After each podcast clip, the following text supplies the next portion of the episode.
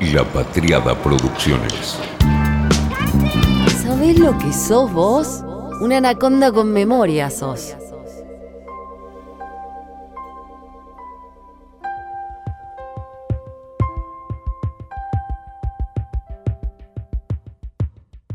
En el montón, en el barullo, viste que a veces te parece que Javier Milei y Alfredo Casero son parte del mismo fenómeno. Pero me parece que no. Habría que salir a preguntar. Carlos Maslatón es el mariscal, uno de los mariscales de Milei, pero viste que no genera lo mismo que Milei. Maslatón no se enoja, o al menos maneja lo que me gusta llamar el enojo tántrico. ¿Qué pasa ahí?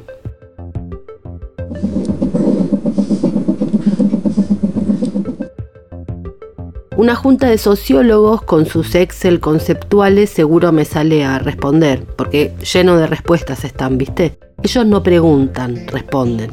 No los sociólogos, por suerte, sino los inseguros que se aferran a las certezas como Rose a la tabla y no salen a preguntar. Como los fans, los que en lugar de elegirse una pasión, el fútbol o qué sé yo, y poner ahí el fanatismo, vuelcan eso en la política. Y a la primera pregunta te cachetean a certeza, porque si preguntas, sos traidor.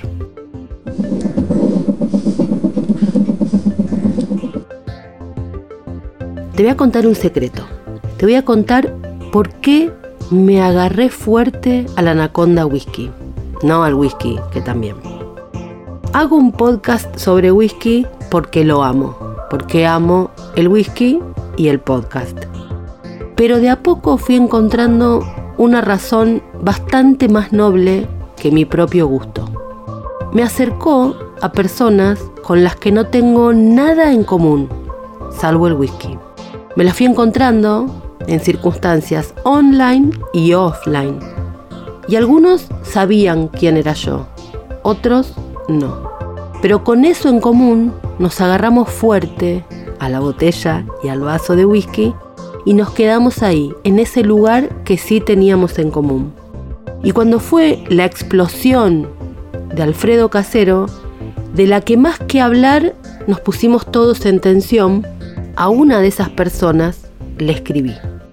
No voy a decir quién, porque nobleza obliga, ni le pregunté ni le pedí autorización para decir de quién se trata, pero una de estas personas con las que solamente nos une el whisky, le escribí. Le pedí disculpas por el atrevimiento de escribirle y le dije que suponía que quizá por lo que escribía en las redes sociales, sabía lo que yo pensaba políticamente y que estaba en las antípodas de esta persona. Pero también le dije que mi objetivo en la vida en general y también en mi trabajo es más que encontrar la diferencia, tratar de encontrar lo común. ¿Será que me estoy poniendo vieja? En este caso con esta persona me encontró el whisky. Le dije que bueno, que era largo y que no quería aburrirla, pero que había visto a esta persona escribir de modo furioso a favor de Alfredo Casero. Y que a mí me interesaba, estando en la vereda de enfrente, tratar de escuchar. Le dije que gracias por el whisky y que esperaba que esto no nos distanciara en los futuros encuentros físicos con una botella de whisky en estos lugares donde nos juntamos a veces a una cata o algún acontecimiento así. Y esta persona me dice, Marian, sos muy linda. Te juro que te empecé a seguir por el whisky y no tenía idea que estábamos en opiniones tan distintas. Me sonaba tu cara, pero no sabía que eras la misma persona y me dice, es con las personas como vos que vamos a lograr salir adelante. A mí me cuesta no estar polarizada, pero cuando alguien como vos me manda un mensaje de este tipo, me vuelve la esperanza. Yo no quiero tener razón, quiero que salgamos juntos de esto. Seguimos conversando, terminamos en otra cosa, más amabilidad, incluso me pidió el libro y estamos en eso. Pensé, ¿cuántas veces no hice este ejercicio y cuánto me ayudó a tener este tipo de vinculaciones un espacio tan pequeño como un podcast y más pequeño aún sobre whisky. Hay gente que está enojada. Esta persona con la que intercambié esto, conmigo no, pero está enojada. La emoción violenta como modo de organización política y como modo de comunicación. Y no desatamos el porqué. Parece como que no queremos descuartizar el problema. Yo estoy obsesionada con ver qué piensan, qué dicen. A ver qué más hay, además de adjudicarles ese soberbio es que miran TN. Algo que además de simplista es falso, porque ya casi nadie mira televisión. ¿Qué pasa? ¿Qué está pasando? Leí un hilo de un usuario de Twitter que no sigo, pero que me vinculan estos vínculos insólitos que me da el whisky. Otro más. Y escribió lo siguiente. ¿A quiénes y qué representa la reacción de Alfredo Casero? Creo que en Argentina no son muchos los que dimensionan cabalmente lo que está pasando en la sociedad. Abro hilo, dijo así. Antes que nada les recomiendo mirar la secuencia del video. Incluye una partecita de lo acontecido antes del golpe en la mesa. Empaticen, dice. ¿Qué harías vos si te hace burla alguien con quien estás discutiendo? Pensalo, siendo honesto con vos mismo. Ahora vamos más atrás. Posiblemente la charla era más extensa. Tampoco es la primera vez que Casero va al programa de Majul a hablar del desastre, dice este usuario. Además, todos recordamos la reculada burda de Majul, ni bien Alberto Fernández ganó las pasos. Creo que inclusive dijo algo así como no me di cuenta que tanta gente la estaba pasando mal. Acá me hice un stop. Fíjate cómo esta crítica no es desde el macrismo, sino desde el enojo inorgánico, que se organiza con lo que puede y tiene a mano, ¿viste? ¿Querés que lo lea de vuelta? Dice, además todos recordamos la reculada burda de Majul ni bien Alberto Fernández ganó las paso. Creo que inclusive dijo algo así como no me di cuenta que tanta gente la estaba pasando mal. ¿Viste? No es desde el macrismo que este usuario habla. Ya no son dos, son tres. Sigue, lo de Majul fue una falta de respeto inadmisible y que cualquier nene de más de cinco años sabe que posiblemente despierte la broma o la ira en el otro. Tal vez Casero reaccionó de más, puede ser. Pero les recuerdo, escucha lo que dice, que en la legislación existe el concepto de emoción violenta, hasta para los hechos más extremos e irreversibles. La humanidad, escucha lo que dice, al menos el mundo libre y civilizado ha entendido que la única forma de violencia no es la física, y que la realidad en la que vive una persona sumada a la violencia verbal pueden ser peores que una piña. Mira lo que hace. Toman lo mejor de los argumentos de estos años, los que se ha usado, y bien, para explicar, hasta que lo entendamos todos, que la violencia contra las mujeres no es solo el golpe. Mira cómo te y nos roban banderas liberales, progresistas y democráticas para enojarse. Pero vamos a lo importante, sigue diciendo. ¿Qué está pasando en la sociedad? ¿Quiénes son los privilegiados y ganadores de esta decadencia argentina? ¿Cuántos son los que están analizando e intentando entender con profundidad lo que sucede? Y de estos últimos, ¿cuántos quieren dar pelea? Sigue este usuario. En Argentina se está afianzando cada vez más un modelo de privilegiados, mientras un 90% de la población Así que algunos que se den cuenta y otros no, pero que está totalmente excluida. Y escucha. Dice, hay empresarios, jueces, sindicalistas, políticos, periodistas, comisarios, futbolistas, cantantes, etcétera, que viven en un mundo que son virtualmente intocables y que están totalmente disociados con la realidad. Y esto es transversal a todas las ideologías y simpatías políticas. Fíjate, ¿A cuántos de estos, los de, como algunos dicen, este lado, los tienen también en el blanco? ¿Qué pasa que hay coincidencia de enemigos entre los de este lado y los seguidores de Casero?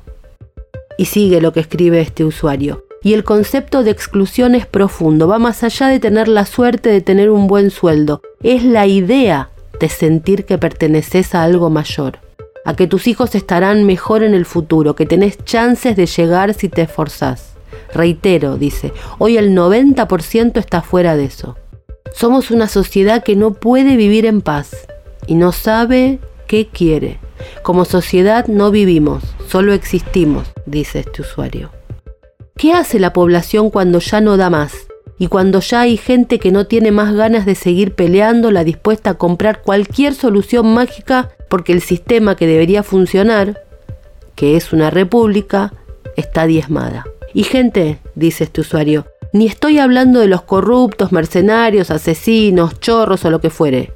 Esos ya doy por descontado, que cada vez tensarán más todo.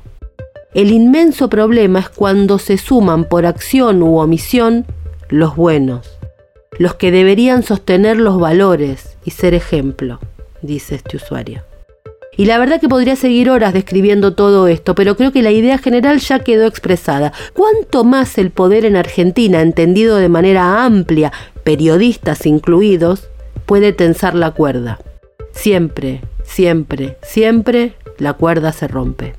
Y el gran problema, sigue, es que si los buenos no hacen un curso acelerado de entender lo que está pasando en la gente y se suman a dar la pelea, el corte nos arrojará al abismo. Ayer Alfredo Casero fue la exteriorización, una más, de la bronca, indignación y desesperanza contenida en los cada vez menos millones de argentinos. Jueces, políticos, empresarios, policías, famosos, periodistas, influencers, o se suman a la lucha, dice este usuario, y dejan de mirar su trasero, o el desenlace en unos años será trágico. Queda en ustedes fin. De estos hubo miles de intercambios. Un periodista dice, qué momento violento, mi solidaridad con Luis Majul, bla, bla, bla, y los colegas afectados. Y le responden, ¿qué violencia? Violencia no es pegar un golpe en una mesa y gritar por enojo. Violencia es el penoso periodismo, es llevar a un personaje a opinar de cualquier cosa porque te da un punto más de rating, es no dejarlo hablar, es burlarse de él desde el poder de la conducción. No hay dos, son tres, salvo que uno quede del lado de los que le pegan a Majul y seguimos a Casero. No, no hay dos, ¿viste? Hay tres.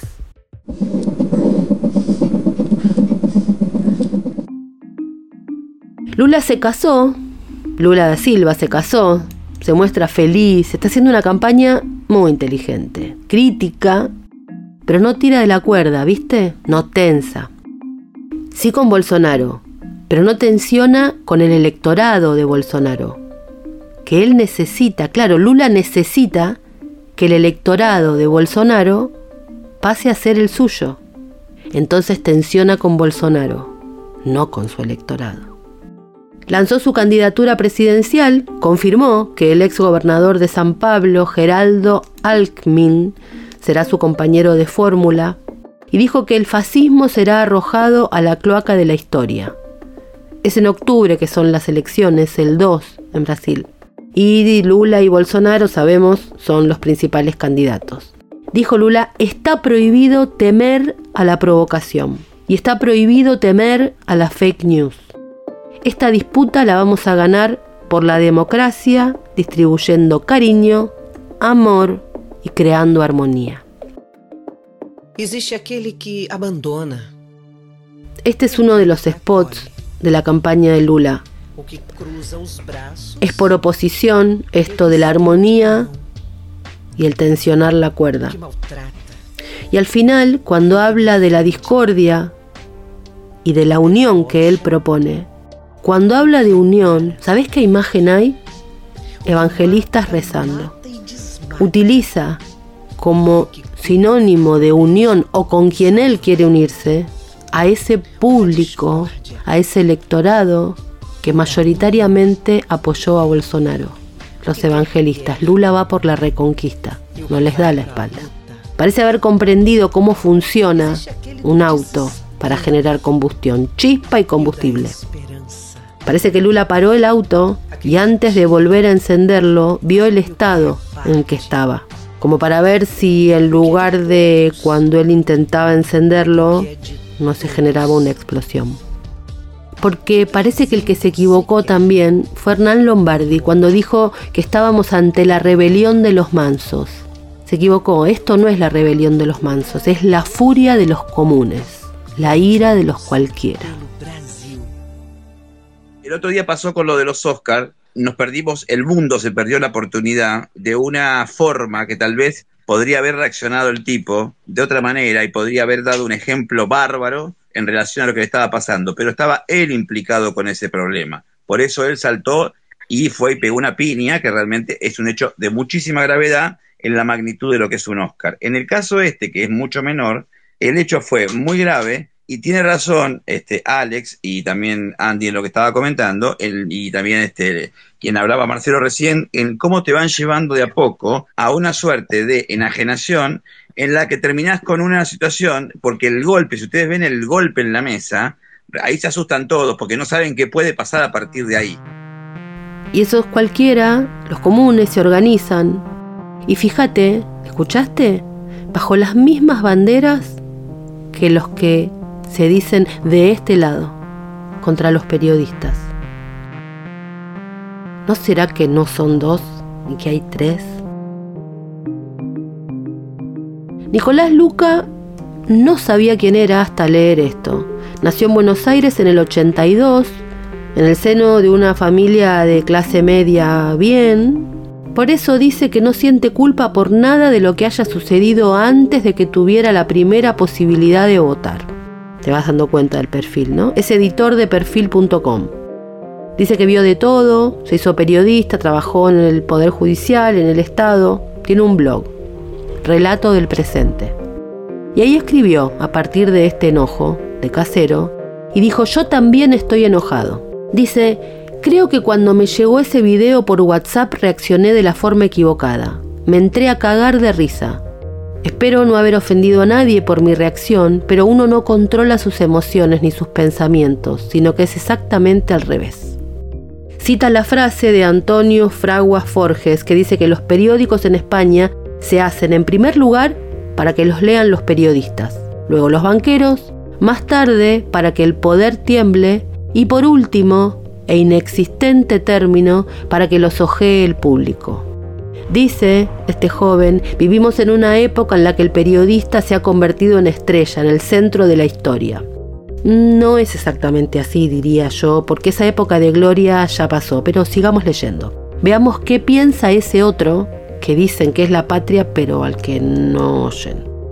El periodismo, dice, ahora que está tan en boga el término, posee también una casta. El periodismo político necesita del desastre para poder ser estrella y les encanta ser estrellas. En eso tiene razón. Me preocupo yo cuando veo que estos tienen razón. Más de una vez dije, dice Luca, que no es correcto llamar ensobrado a un periodista que habla bien de un funcionario que no tenía ni medio punto para el mérito. No todo es plata. El cholulismo, la necesidad de sentirse importante para un funcionario alcanza y sobra. Sí, otros son alevosos, pero créanme que los más tarados lo hacen gratis. Tiene razón, como los trolls. ¿Para qué pagar si la mayoría lo hace gratis? Y hay muchos que supuestamente no hacen chanchadas, pero son millonarios. En fin, no quiero entrar yo en esa. Sigue muy enojado Luca y dice que está furioso por cuando los cagaban a pedos por violar la cuarentena por ir a abrazar a un ser querido, manga de hijos de puta, por supuesto se enfurece con lo mismo. ¿Qué pasa con esa furia? De pronto, dice un señor visiblemente enojado, es provocado por un periodista que interrumpe tanto que un día se va a interrumpir a sí mismo y el universo colapsará.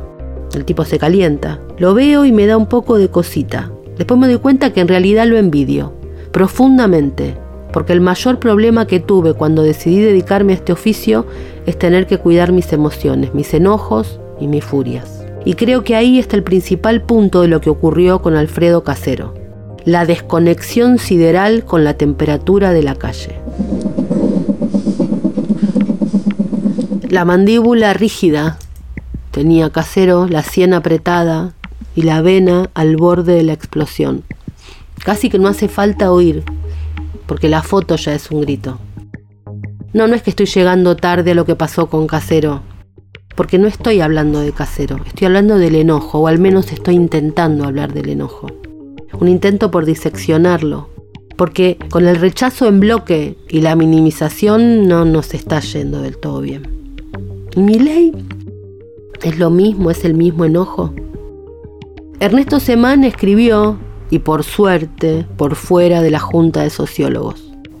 La más directa es la de no normativizar el voto, ¿no? La idea esta de que, de que hay ciertos votos que tienen que ser interrogados por sus características ideológicas o por la performance del candidato o por lo inesperado, etcétera, etcétera, y otros votos que no que son votos este, supuestamente normativamente correctos eh, frente a estos votos que son defectuosos. Eso me parece un desastre analíticamente porque eh, no es así como se forma el proceso de toma de decisiones en los jóvenes, ni en Argentina, ni en ningún lado del mundo.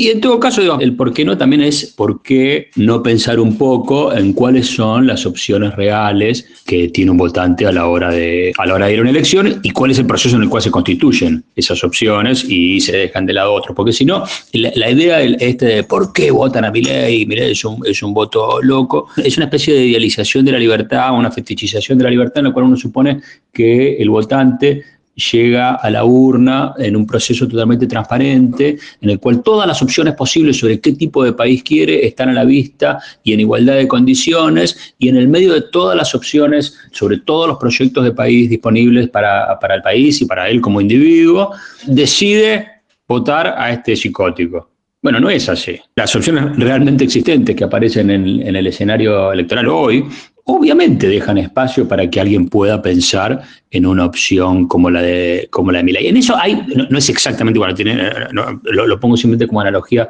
en términos del esquema, algo parecido a lo que pasaba con Trump en Estados Unidos, en el sentido de que, bueno, la gente tenía que votar a Hillary Clinton y a un montón de gente cuya narrativa central era que la política, la elección, no tenía mucha influencia en su vida, que no había mucho que podían hacer, que, que, las cosas centrales sobre las cuales la gente podía llegar a tener quejas no eran reversibles porque hay procesos que tienen que ver con la globalización y hay procesos que tienen que ver con la modernización y hay procesos que tienen que ver con la economía que o no se pueden tocar porque producen consecuencias peores que las que uno querría, que, que las cosas que uno querría mejorar, o son procesos que están por fuera de la política. Entonces, en ese marco aparece un tipo que dice, no, no, sí se pueden hacer cosas. ¿eh? Claro, tiene razón, Semán. El mayor acto antipolítica es lo conservadores que nos hemos vuelto nosotros. Lo llamé a Semán por su nota en Diario AR sobre esto donde él dice Argentina está privada y en la duplicidad de esa afirmación crece con la fuerza de la verdad la figura de Milley. La verdad de las privaciones y la de un mundo privatizado, de individuos económicos incontrolados y de la descripción y su deseo.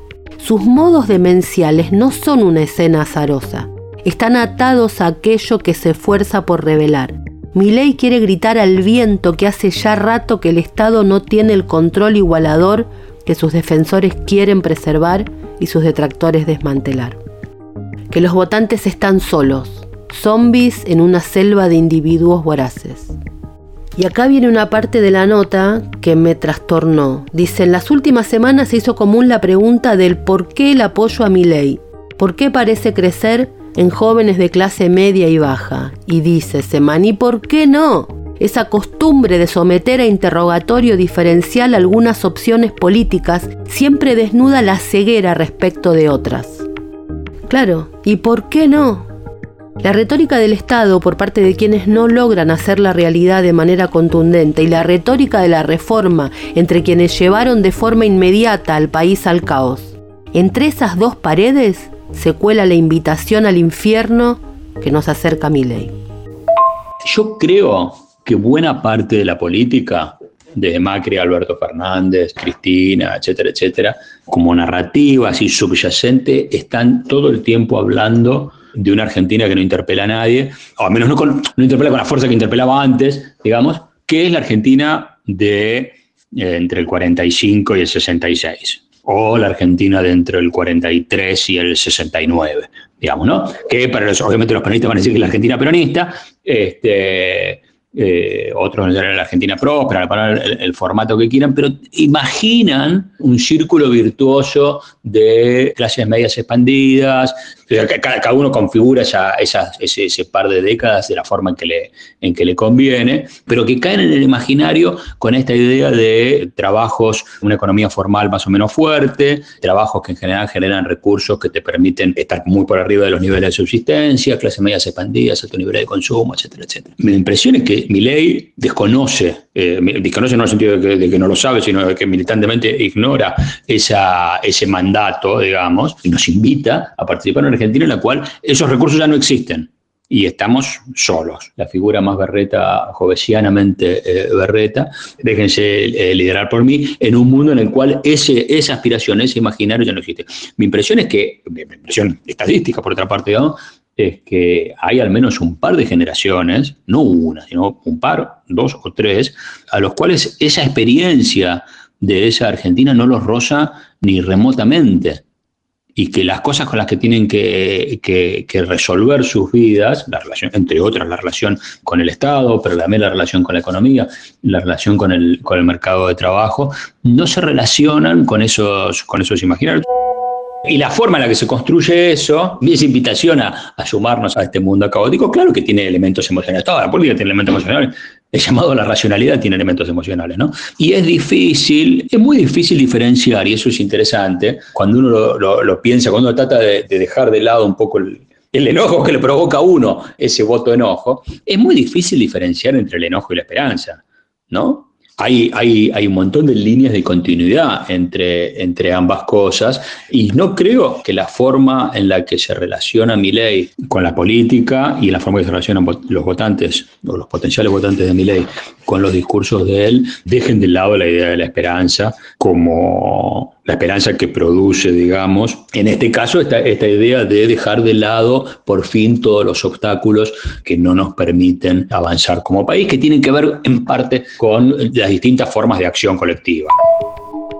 Dice Semán, mi ley va a lo proteico. Si Macri busca formas de anticipar un programa de gobierno con la carambola de diferenciarse de sí mismo cuatro años atrás, ley facilita su propio trabajo con gritos doctrinarios. No lo caracteriza la claridad conceptual precisamente, pero tampoco la busca. Las imágenes, suprimir el Estado, que desaparezcan los impuestos, la moneda, todo, son más elocuentes y dibujan un horizonte mucho más que una serie de medidas. Nos dice Semán que tenemos una discapacidad notable en el análisis político que imagina que los votos de ley son de baja calidad que es un voto bronca y nada más. Nos dice que la verdad libertaria se monta sobre la tragedia de este medio siglo de insistencia en las potencialidades del individuo económico y en los obstáculos de la vida colectiva. Y ahí nos ofrece el paraíso, y no en la supuesta inadecuación de los votantes. Vivo obsesionada con cómo pueden organizar las emociones y nosotros no. Ya lo he dicho acá no sé qué cantidad de veces, cómo me corrió frío por la espalda cuando oí de boca de Steve Bannon aquello de organizar el enojo, la internacional de la organización del enojo, organizar el enojo. Y termino con esto, de un eje eh, político de derecha, libertario, como se lo quiera llamar, que mi ley no oculta para nada. Uno puede pensar a veces, bueno, la gente tiene más apego a esa reacción enojosa, como lo podía tener con, como, como Bannon también lo interpretaba en relación a Trump, más apego a las formas y a la reacción enojosa que al, anclaje ideológico específico en el cual se, se posa ese enojo. Sí y no, diría yo, ¿no? Porque ahí hay una cosa importante para entender, que es muy difícil de entender, sobre todo antes de que suceda, que es que las, elecciones, como la, marcha o la revolución o lo que fuera, son eventos políticos cuyo sentido se construye en sí mismo, ¿no? Mi ley, salvo que uno, que crea en una idea berreta del leninismo, digamos, este, mi ley no necesita que el 51% del electorado eh, sea libertario para ganar, y un movimiento libertario de ultraderecha no necesita que el 50,1% de la gente sea de derecha. Los eventos políticos se constituyen por una multitud de razones. En Estados Unidos, viste que los tipos que votaban a Trump, algunos lo votaban porque creían que los mexicanos eran el mal, la, razón de todos los males en Estados Unidos. Pero hay muchos otros que lo votaban a pesar de eso. Había otros que creían eso, pero no le importaba tanto, porque lo que más le importaba era castigar a Hillary Clinton. Y había otros que estaban manifiestamente en contra de la idea de los mexicanos como, como problema, pero les interesaba la idea del hombre millonario. Una multitud de canales convergentes que se cristalizan en un momento específico, que es el día de la elección. ¿Y dónde se organizan? Bueno, ya sabes lo que este podcast te va a decir, en el lugar más descuidado y despreciado por el peronismo.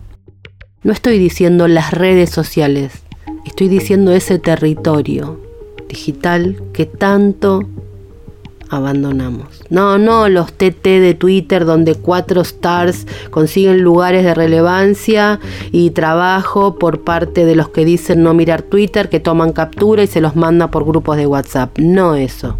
Digo habitar. Y sin esa pose canchera de yo me la sé todas, bobo que mira TN y no entiende y yo te explico. No, no, el lugar que habitan te voy a hacer un recorrido que te va a asustar y no le va a gustar a tu cabeza formateada como la mía en el leninismo setenti-ochentoso. Gramsci un poquito coqueteó con esto gracias a Mariátegui, pero a la hegemonía de las ciencias sociales, esto que voy a decir no le gusta. Y a mí tampoco me gusta. Y en un punto me chupa un huevo que no les guste. Acá lo puedo decir porque lo que quiero es preguntarme. Es muy loco que el peronismo no entienda cómo hoy funcionamos como microorganismos. Sí, sí, estoy usando una palabra de la biología. Esos microorganismos hoy que son, y las cuentas, los influencers, las nuevas comunidades de base, como las manzaneras, ¿viste? Pero digital. No podemos entenderlo en comunicación. En economía sí lo entienden, ¿eh? Pero en comunicación no. En economía entienden que no es de arriba para abajo y la cuestión del derrame, sino que hay que regar abajo para que crezca. Pero en comunicación, los nuestros todavía siguen hablando desde arriba, para que chorree. Y eso no va a funcionar, porque jamás derrama. Tenían razón quienes se asustaban de lo que podía pasarle al discurso social si se recostaba en el biológico. Tenían razón quienes separaron el higienismo de los estudios sociales. Tenía razón Susan Sontag cuando decía que no hay que hablar de sociedades con la lógica de la enfermedad. Con el higienismo y Susan Sontag aprendimos los problemas de biologizar el lenguaje y la cultura, pero, ¿y si nos fuimos de mambo al punto de terminar negando la biología y se las terminamos regalando? de tanto darles la razón, ¿qué pasa si comenzamos a negar la propia biología y le regalamos lo natural a la derecha y el pasado y lo único cierto que tenemos se lo regalamos? Nuestra existencia corporal. Mira, las redes sociales fueron armadas con el espejo de las redes cerebrales, de la conexión de neuronas. Los que abandonaron los análisis culturales estos, los que están ganando, se recluyeron en el pasado de la biología para traerla al siglo XXI. Y no es casual esto. No es casual que esté pasando. Las corporaciones para hacerlo volvieron al grado cero de la biología. Copiaron y así armaron sus algoritmos sobre el mapa de red de nuestras reacciones primarias. No es una casualidad, es el modo en que se elaboraron, el absurdo de existir por casualidad nos llevó a concebir religiones. Muy bien, somos incapaces de concebir la casualidad. Y esto no es una casualidad. Lo que hicieron es la copia de la propia existencia, es literal. Y ellos te lo explican. Agarraron los estudios de los años 20 y con las terminales nerviosas de la cabeza armaron un algoritmo fueron a lo natural, hicieron un mapa de nuestro cerebro, sacaron ese mapa, lo algoritmizaron y lo convirtieron en su línea editorial. Así es que nada es más igual a nuestro cerebro que el funcionamiento de las redes. Ellos nos estudiaron y construyeron un modo de comunicación a imagen y semejanza de la red por excelencia de la naturaleza y de nuestro cerebro. Fondo y forma hoy son discurso político. En lo natural, en el grado cero de la biología, en las emociones primarias, están encontrando algo. Así es que los libertarios nos terminan ganando la batalla por el sentido, porque recuperan e incluso reivindican lo más primario de los seres humanos. Esto, lo natural y las emociones. En su absurdo argumental, ellos no quieren tener razón, quieren tener efecto. Caminan en línea con la época, no con lo hegemónico de la época, sino con lo poderoso de la época lo que le disputa los últimos 60 años, el hartazgo con el concepto de cultura. Marxismo cultural, dice Milley. Y sí, es una estupidez traerlo hoy como algo hegemónico, pero es poderoso. Se pelean con todo lo que sea el concepto de cultura. Dicen que no todo es cultura. Se aferran, quieren reivindicar lo único, eso único que tenemos mi propio cuerpo y que eso no sea relativo ni que dependa de más variable que mi propio cuerpo. En un punto son los que mejor pudieron hacer de mi cuerpo, mi decisión, una bandera. No le busques la lógica dentro de la lógica del siglo XX, seguí el hilo, seguí el hilo de esa propia lógica, lo tiene se aferran a lo natural, a la naturaleza, a lo que todos conocemos. Y en pandemia, ¿cómo no van a crecer si nos la pasamos dos años hablando de biología? ¿Cómo va a ser ridículo basarse en lo natural si venimos hablando de eso hace dos años?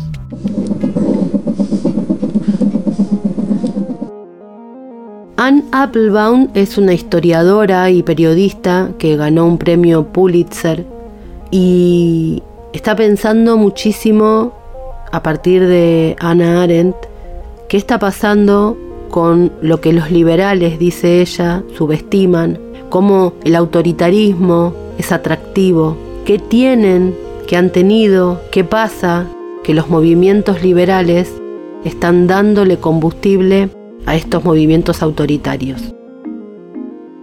Ella habla básicamente de las debilidades de las sociedades liberales, de la forma en que los sistemas políticos y económicos crean pasiones y anhelos que se niegan a comprender y que generan individuos y personas aisladas, interconectados pero solos, vulnerables, y que la cuarentena terminó de jugar un papel fundamental en esto.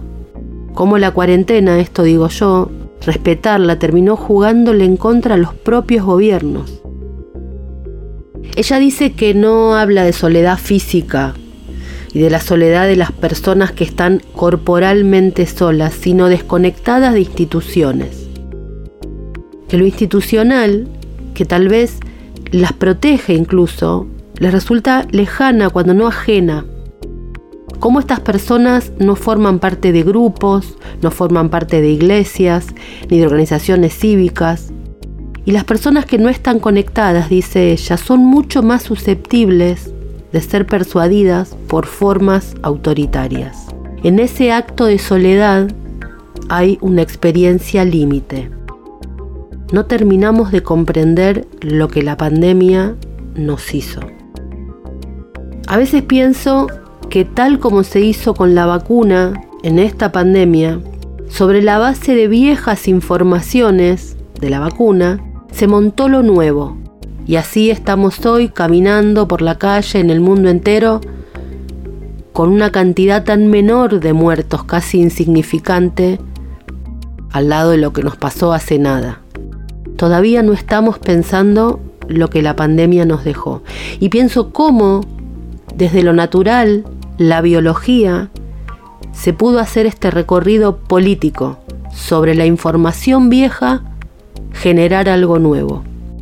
¿Qué pasa que para pensar los fenómenos nuevos no lo estamos pudiendo hacer? ¿Cómo es que no podemos usar la información vieja pero no quedarnos ahí, sino montarle lo nuevo? Todo el tiempo estamos regalando la información, a esos movimientos que crecen sobre la base de algo que no entendemos y no queremos entender, pareciera. Supimos hace horas la información de cuántos somos en la Argentina por el censo. 47% de varones, 52% 3% de mujeres, 52-83, y un 0,12 se declaró X, no binario. ¿Por qué traigo esto a cuento? Porque la otra información que me llegó hace poquitos días es que en los 10 años de existencia de la ley de identidad de género, 12.000 personas tramitaron este documento. No hace falta, espero, ni aclarar lo a favor que estoy, estuve y estaré de la ley de identidad de género. La milité codo a codo con Loana y es más, uno de los orgullos que tengo es que Diana Zacayán me pidió que fuese yo quien le entregara su carnet de periodista con su nombre e identidad autopercibida. No hace falta ni aclararlo a favor que estoy. Pero mi pregunta es, ¿qué pasó que la emisión comunicacional del gobierno, que suele ser en general malísima, se organizó de modo coordinado para celebrar 12.000 DNI, es decir, el aniversario de la ley de identidad de género, y no lo hacen de manera coordinada para hablarnos a las 47% de varones y a las 52% de mujeres. A mí me incluye cuando hablan sobre el fenómeno de la ley de identidad de género, pero yo no soy la media. Soy una sobrepolitizada enferma que está dentro de estas cosas todo el día. No creo ser un fenómeno similar al resto del país, ni mejor ni peor, ¿eh? pero no me pueden hablar a mí. ¿Por qué esa acción coordinada no la hicieron siempre y para todos los espacios de la política? En ese error hay exclusión y en esa exclusión se monta el enojo. ¿Por qué no hay acuerdo para hablarle también, además de al 0,12%, al otro 99%. Ahí se monta la soledad. Este ejemplo es tonto, chiquito, pequeño. Ahí se monta la bronca. Es un caso único, pequeño, pero Mariana hay que hablarle. Sí, pero también al resto. Porque ahí se monta el enojo. En esa soledad que sienten en esa expulsión. Sumale a eso las formas de la tecnología moderna con los cambios económicos que eso implica, los cambios tecnológicos en términos de consumo, el impacto, cómo quedamos separados, cómo cambiaron las formas de entretenimiento, no más cine, Netflix, cómo consumimos noticias no viendo un televisor todos juntos, cada uno en su teléfono. Esa soledad genera también la experiencia de no pertenecer. Se rompen las instituciones cívicas y los lazos, dice Ann Applebaum, pero no es una cuestión de maldad está sucediendo y seguimos hablando como si todo eso no hubiera ocurrido. No estamos haciendo foco en lo que significa pertenecer y no pertenecer a un grupo, que es mucho más que eso, es a una historia, a sentir un lugar como propio, lo conceptual de una narrativa propia. Entonces, ¿qué es lo que hay a mano? La biología y los nacionalismos. Algo de lo que agarrarse. Los seres humanos deben tener una narrativa, dice Anna Applebaum, ser parte de una comunidad, parte de un mundo de valores compartidos. Por eso está esta idea nostálgica de instituciones pasadas, que incluso probablemente ni siquiera fueron como se las imagina. Es como el recuerdo de la casa de los abuelos. No hay que volver, porque es mucho más hermosa en ese recuerdo. Bueno, pasa lo mismo con la nostalgia política. Nostálgicos de pequeñas comunidades, que creen que allí donde crecieron había algo mejor. Recuperar eso. Como pasa con el caso de QAnon, es un excelente ejemplo de comunidad de creencias. Una vez que se aceptan las premisas básicas de QAnon, explica Applebaum, sabes que hay una conspiración, que las élites estadounidenses están involucradas en escándalos de pedofilia, relaciones complicadas entre sí, que abusan de niños. Cuando se cree que hay un profeta llamado Q que te va a decir lo que sucede en el futuro y le va a dar forma a la realidad actual. Ahí se entra en ese mundo y queda completamente reforzado. La gente se une, se publican cosas al respecto, aparece el entusiasmo, la aceptación, la admiración, se lee a otros que piensan parecido, se forman los grupos, uno se siente finalmente parte, una comunidad. Y esa lógica de confirmación de sesgo no solamente funciona para ellos. Empieza la desconfianza. Lo de afuera es malo. y se crea lo propio, combustible a lo propio. Todo el enojo que se genera es combustible para lo propio. Y no pasa solamente con este funcionamiento de secta conspiranoica, también con los partidos políticos. Por ejemplo, Jobbik, el partido en Hungría, que ahora es Fidesz, Jobbik abrió el camino. Fue como una organización paramilitar, literalmente, ¿eh? Organizaba eventos, marchas para hombres los fines de semana. Muchísimo éxito tuvo en las zonas rurales. No había nada para hacer y Jobbik creó ese sentido de pertenencia. Había una actividad grupal, la gente estaba junta, ofrecía entretenimiento, conexión, vinculación, de una manera que los movimientos ordinarios no estaban ofreciendo más. Estos movimientos tienen mucho éxito en atacar la moral existente básicamente porque la moral existente se burla de ellos mismos. Entonces se establece una idea de debo ser un outsider, lo nuevo soy yo.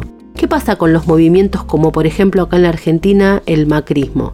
Se quieren dar manija y hacerles un quiero vale cuatro a estos outsiders y cometen un error. Cuando quieren disputarle a los outsiders estas derechas tradicionales, en lugar de convertirse en outsiders atractivos, lo que tienen a mano es el quiero retruco, quiero vale cuatro del autoritarismo, pero tampoco les sale bien. No suman. Lo que sí suman es violencia en el discurso social y ahí es donde empiezan a ganar estos nuevos revolucionarios. ¡Ey! ¿Cómo les decís revolucionarios? Un poco lo son, porque ¿sabés básicamente qué están haciendo? Rompiendo los tabúes los tabúes de lo que nosotros consideramos bueno. Hoy, por ejemplo, hablar de jerarquías raciales es tabú. Criticar a una mujer desde el machismo es tabú. ¿Sobre qué cosa crece la rebeldía? Sobre cuestionar lo tabú. ¿Hay que volver a lo anterior? No, pero tenemos un problema. Están en contra de las reglas burguesas de comportamiento y de valores, que son las nuestras. Por eso nos hemos vuelto conservadores. Y no está mal. Defendemos reglas que nos hacen vivir en sociedades más justas y al mismo tiempo expulsa a estos otros que crecen. ¿Qué hacemos? Dice Anne Applebaum textual. Dado que la burguesía afirmó ser la guardiana de las tradiciones occidentales y confundió todas las cuestiones morales al desfilar públicamente virtudes que no solo no poseía en la vida privada y empresarial, sino que en realidad despreciaba, parecía revolucionario admitir la crueldad, el desprecio de los valores humanos y la amoralidad general, porque esto al menos destruyó la duplicidad sobre la que parecía descansar la sociedad existente. Es Trump, claro. Es un ser cruel, vulgar, intimidante, poco amable. Pero ¿sabes qué hizo? Demostró lo enferma que se había vuelto la sociedad. Entonces lo empezaron a apoyar quienes adherían e incluso quienes no adherían a él. No importa que estas criaturas como Trump fueran las más pantanosas de Estados Unidos. Simplemente estaba haciendo público, señalando con el dedo y abiertamente lo que todos hacían en privado sobre esa furia el discurso de que el sistema necesita ser aplastado y que ocultar eso es hipocresía. A la mierda los mecanismos, a la mierda lo virtuoso y aparece lo amorfo. Estos espacios, como por ejemplo este personaje que tanto nos fascina, Peter Thiel, que es un libertario multimillonario, socio inicialmente de Zuckerberg, cofundador de PayPal, hiper multimillonario, y que hoy se declara libertario. Pertenece al establishment y al mismo tiempo no. Como varios de todos estos, tenemos desde graduados en las universidades más importantes del mundo como Yale o multimillonarios. Pero ¿por qué aparecen como outsiders? No lo son, Mariana. Bueno, se autoperciben y así son. ¿O acaso no vamos a aceptar la idea de la autopercepción? ¿En qué problema nos han metido? Somos los racionales frente al entusiasmo de esto nuevo? ¿Cómo hacemos para que nuestra racionalidad genere algún tipo de emoción en lugar de sonar a una persona de traje gris, vieja, aburrida, que me va a recitar lo que yo ya sé? hay una experiencia más que interesante que se hizo en Irlanda del Norte. Fue más una disputa civil que una guerra, sin embargo, la diferencia entre las personas de ahí era irreconciliable. ¿Cómo lograron finalmente las comunidades empezar a compatibilizarse? Crearon proyectos comunitarios para que la gente pudiera discutir sobre bases pequeñas, dónde iba a ir un centro comunitario, dónde iba a haber un puente, qué barrios iban a tener las nuevas obras viales. Y desde el desacuerdo empezó a aparecer lo común. Fue un gran esfuerzo, pero una experiencia fascinante.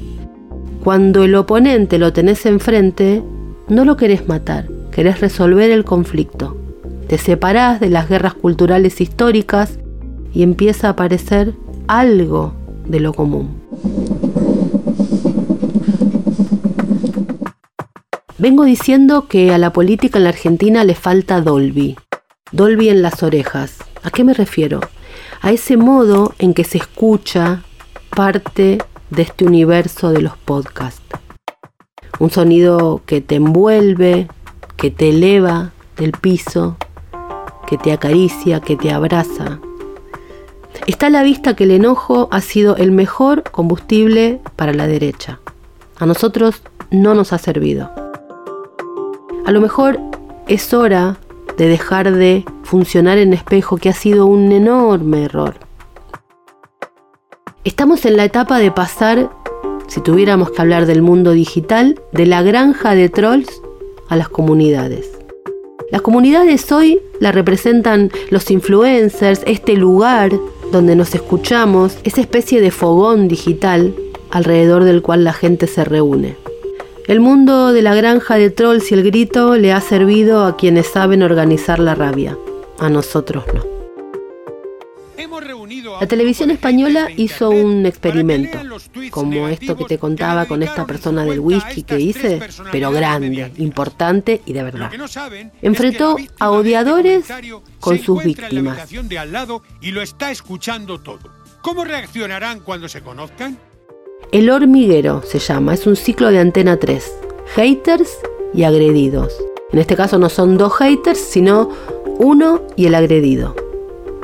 Juntó a las personas y les hizo leer al odiador su propio posteo hater.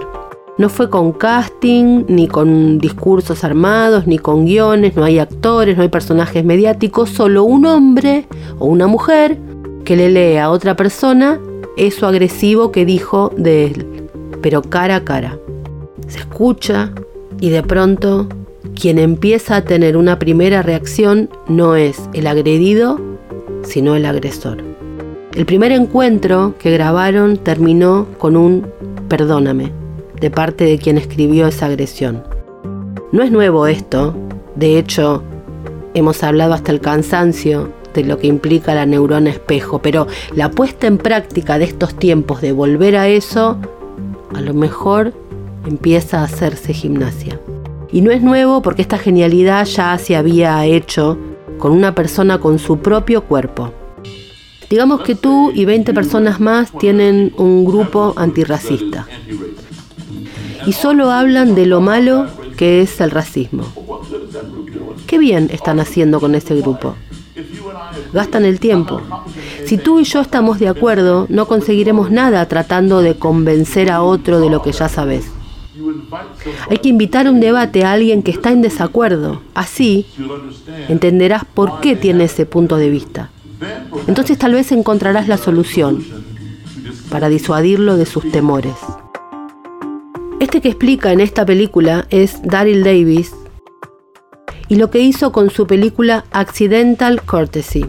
Es un delirio absolutamente fabuloso y fascinante. La pregunta de la cual partió es ¿cómo puedes odiarme cuando ni siquiera me conoces? Daryl Davis es un músico de blues, un pianista que nació en 1958. Además de su música, tiene un hobby. Durante los últimos 30 años, este hombre negro se pasó su tiempo formando amistad con miembros del Ku Klux Klan. Suena increíble. ¿Cómo empezó esto? En 1983 tocó con su banda en un bar en Maryland, un estado en el sur de los Estados Unidos, y él era el único negro ahí. Después de la presentación, un hombre blanco se le acercó y le dijo que estaba impresionado de que un hombre negro pudiera tocar tan bien el piano. Se quedaron conversando y le dice este hombre blanco, ¿sabes? Esta es la primera vez que me siento a tomar algo con un hombre negro. Resulta que este hombre era miembro del Ku Klux Klan. Davis no lo podía creer y le mostró su tarjeta. Se quedó impactado, pero siguió conversando. Estos hombres se hicieron amigos. Esto lo transformó a Daryl Davis para siempre y se puso en contacto con este nuevo amigo para obtener más información sobre el grupo de odio. Y así empezó a indagar. Este trabajo también lo hicieron en la película El alma dividida de América, Mark Lila, o si querés, acá cerquita, Luis de Lía con la trompada a Gaham y luego la amistad que se generó. Años después, Davis hizo esto mismo con 20 miembros del Ku Klux Klan y ha sido responsable de que 200 personas abandonaran el grupo.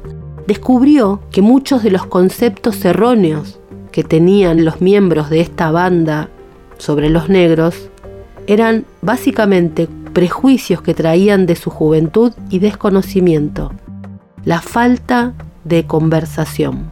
Dice Davis, ¿qué podemos hacer con este odio? Dice, me he dado cuenta de que el arma más grande, eficaz y exitosa que podemos usar para combatir la ignorancia, el racismo, el odio, la violencia, es también el arma menos costosa y la menos utilizada por los humanos hoy en día, la comunicación y la compasión. Si puedo sentarme a hablar con miembros del Ku Klux Klan y neonazis y pedirles que me den sus túnicas y banderas con la esvástica y todo este tipo de cosas locas, no hay razón para que alguien no pueda sentarse en una mesa y hablar con un amigo o familiar con ideas distintas. No respeto lo que dicen, dice Davis, pero respeto su derecho a expresar sus opiniones. Si quieres que te escuchen, primero tienes que estar dispuesto a hacerlo tú. No estoy diciendo que el amor vence al odio, eso es pavote y es una consigna vacía. Estoy diciendo que seamos vivos y eficientes. No respeto lo que dicen, pero respeto tu derecho a expresar tus opiniones. Si quieres que te escuchen, primero tienes que estar dispuesto a hacerlo tú.